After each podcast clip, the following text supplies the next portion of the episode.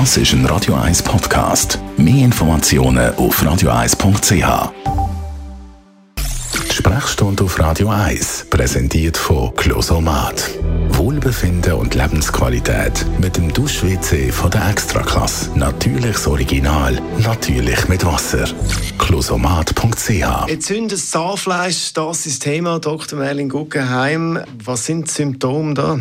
In der Regel ist zuerst, wenn es wirklich eine reine Zahnfleischentzündung ist, das Zahnfleisch so ein gerötet oder säumt zu den Zähnen und ein geschwollen und wahnsinnig empfindlich. Es blüht rasch, vor allem beim Zähneputzen. Ein gesundes Zahnfleisch tut bei normalem Zähneputzen nicht blüten.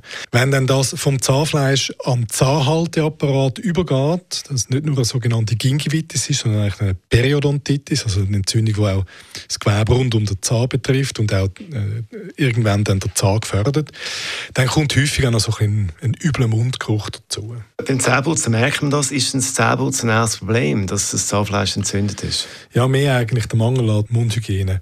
Es gibt noch ein paar andere obskure Gründe, aber in aller Regel sind die Entzündungen zurückzuführen auf eine mangelnde, eine fehlende oder eine falsche Mundhygiene.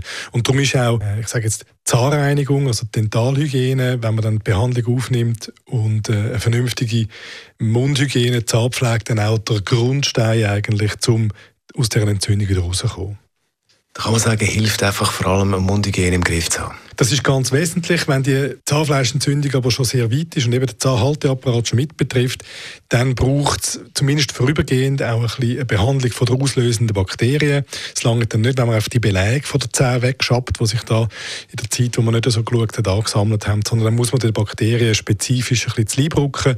Und das ist eigentlich eine Behandlung, die man äh, zahnärztlich führen lassen die meisten tun ja Zähne putzen am Morgen und am Abend. Äh, dann gibt es die, die auch über den Mittag Zähne putzen. Bringt das?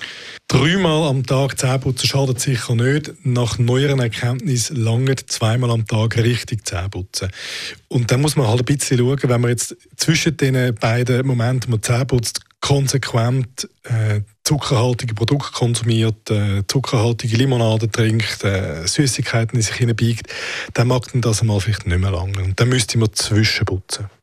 Ist für die Zähne gut und für die Linie sowieso auch nicht gut. Ja, das haben wir auch noch, ja. Dr. Merlin Guggenheim, merci vielmals.